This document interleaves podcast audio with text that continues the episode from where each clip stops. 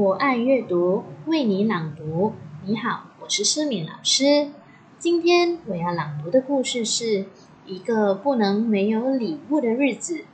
文图程志源。小熊的爸爸今年做生意失败，又一直找不到工作，家里剩下的钱不多，只够填饱肚子。但是圣诞节快到了。那是一个不能没有礼物的日子。熊妈妈数着家里剩下的钱，对熊爸爸说：“我们的钱要留下来过冬，不能买圣诞礼物给小孩了。”圣诞节的前几天，熊妈妈用小熊穿不下的旧衣服做了一些圣诞节的吊饰。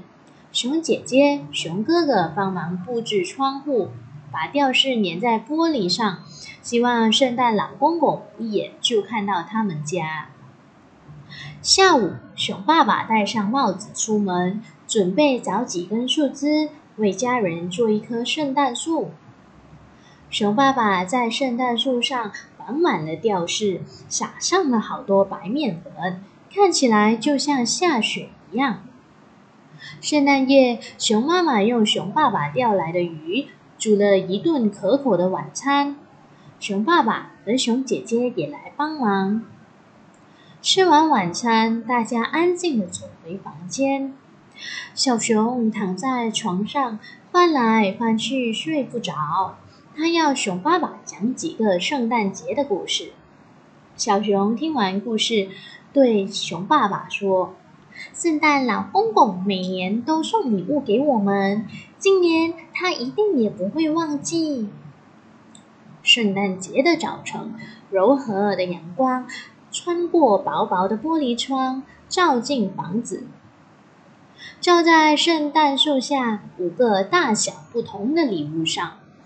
第一个起床的是小熊，有礼物，大家快来看！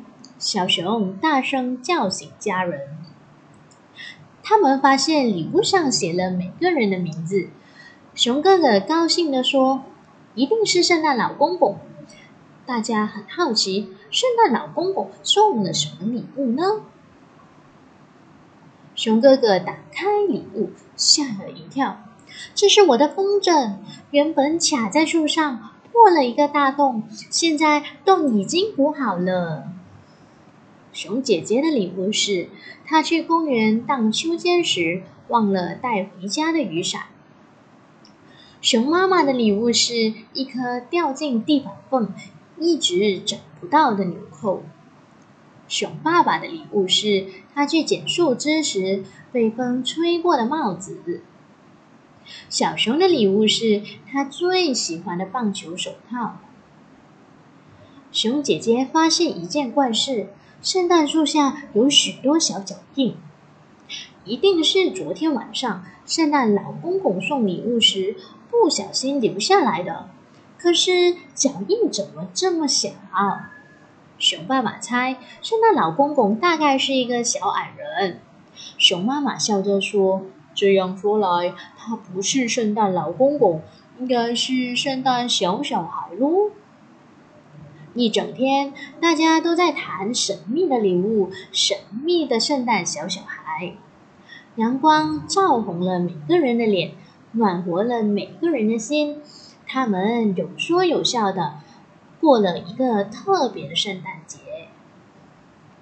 这些礼物使他们想起了一些美好的回忆。